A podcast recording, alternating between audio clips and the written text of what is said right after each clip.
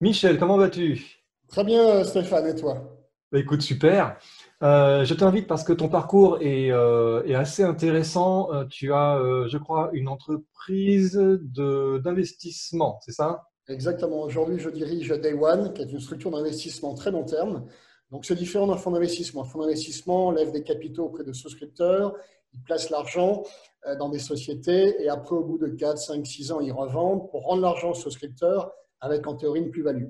Nous, on est une structure d'investissement très long terme. Donc, en fait, on prend des participations dans des entreprises et le but, c'est de les garder pour la vie. Donc, c'est très différent d'un fonds qui est une approche par définition euh, euh, sur une courte distance, hein, plutôt du 5 à, à 10 ans.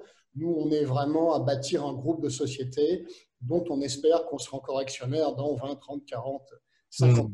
Une structure pérenne euh, qui monte un groupe d'entreprises sur la très longue durée. Du coup, tu es en contact avec de très nombreux entrepreneurs, hein, des dizaines, hein, sur des dizaines d'années maintenant que tu, que tu es dans le, dans le circuit.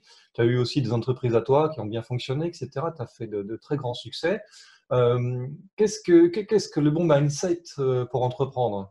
Alors, bon, mindset, effectivement, c'est une grande question. Effectivement, qu'est-ce qui fait qu'un entrepreneur va réussir euh, demain, contrairement à d'autres? D'abord, il faut remarquer que beaucoup d'entrepreneurs se lancent sur des secteurs qui sont déjà bien balayés par d'autres entrepreneurs. Donc, la différence n'est pas vraiment sur l'idée ou sur le secteur qu'on choisit, mais la différence, c'est vraiment, bien sûr, sur les qualités de l'entrepreneur elle-même. C'est ça qui fait la différence sur la durée. Moi, quand j'ai créé Photobox en 2000, on était déjà une dizaine sur la place. Et un an plus tard, il y avait, je crois, 50 concurrents. Donc aujourd'hui, il reste peut-être dans le secteur du tirage photo sur Internet, euh, il doit rester 3-4 concurrents maximum, grand max. Et encore, il y en a deux qui comptent vraiment, qui est Photobox et, et, et PhotoWeb. Donc encore une fois, c'est vraiment les qualités d'entrepreneur qui font la différence. Alors pour résumer en quelques mots, disons, le bon mindset, euh, j'ai envie de prendre l'analogie de la jungle. Quand on est dans la jungle, en général, on fait extrêmement attention à ce qui se passe autour, on regarde, on ne connaît pas le futur, le futur est incertain, l'environnement est incertain, on ne le connaît pas. Et dans ce genre de conditions, la seule chose à faire, c'est d'être extrêmement humble, d'écouter, de regarder, de tâter le terrain, d'affiner le, chemin, euh, de pivoter si nécessaire, si on voit qu'on arrive sur un, sur un fossé ou sur un mur. Et je pense que c'est pareil en entrepreneuriat en fait. hein. Il faut avoir la confiance de se lancer. Donc c'est vrai que quand on se lance dans la jungle, bah, il faut la confiance, parce que c'est une jungle opaque. Donc il faut de la confiance, mais en même temps, il faut beaucoup d'humilité, beaucoup regarder les, les conditions du terrain. Euh, et et j'ai envie un petit peu de résumer avec une phrase qui est très simple, qui est de dire, pour vous lancer en tant qu'entrepreneur, il faut de la confiance, mais aucune certitude. Aucune certitude. On se lance dans l'inconnu, on se lance dans le mouvant, on se lance dans l'incertain. Et dans ce genre de, conditions, il est clair qu'il faut avant tout écouter avec beaucoup d'humilité, regarder le- l'environnement, regarder le terrain et en déduire des actions au jour le jour, quitte à pivoter s'il le faut, si besoin. Donc c'est vraiment la sensation entre les deux, euh, de la confiance, de l'optimisme, euh, du positivisme, mais en même temps beaucoup d'humilité pour regarder les, paramètres, l'environnement tel qu'ils sont, non pas tel qu'on rêverait qu'ils soient, euh, et en fonction justement, affiner son chemin, voire pivoter.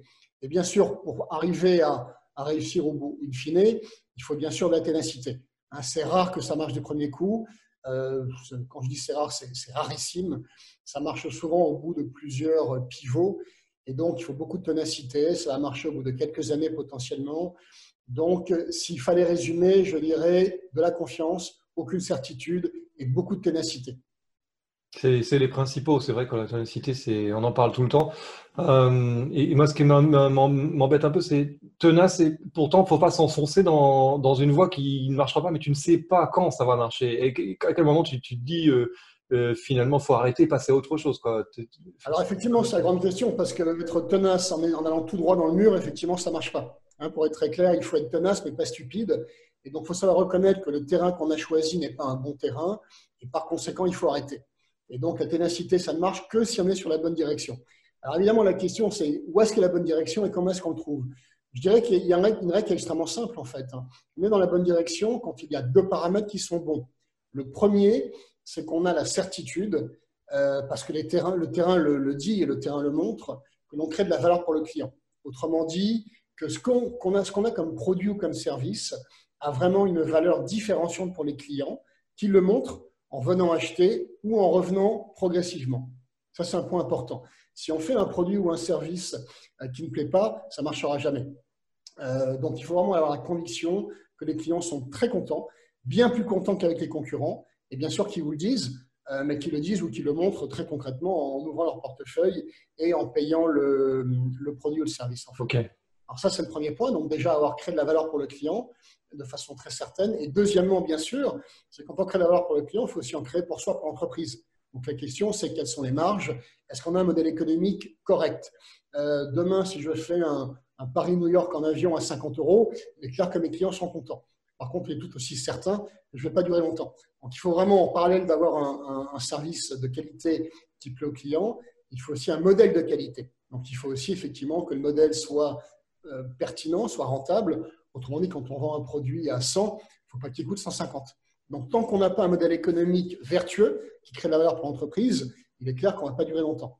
Donc, il faut les deux choses, un client content et, je dirais, un, des économiques, c'est un modèle économique euh, pérenne, tout simplement. Une fois qu'on a ces deux choses-là, on peut y aller, on peut continuer, on peut commencer à, je dirais, à, à tenir le temps qu'il faut pour que le marché mature, pour que les clients soient de plus en plus nombreux, etc. etc.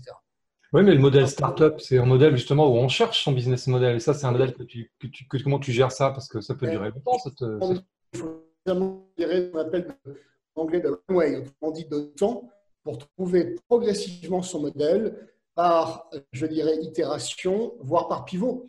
Il faut se laisser effectivement du temps euh, pour trouver in fine le bon modèle et les bons, le bon service à proposer aux clients. Ça prend du temps. Donc, ça, deux ans, trois ans, quatre ans. Euh, euh, mais, mais, si on est dans la bonne direction, parce qu'on a un modèle qui est intrinsèquement sain en termes d'économiques, et deuxièmement, un produit qui plaît aux clients, ça marchera tôt ou tard. Forcément, oui. Ok, très bien. Écoute, Michel, c'est très clair. Merci et je te dis à bientôt. Merci Stéphane. À bientôt.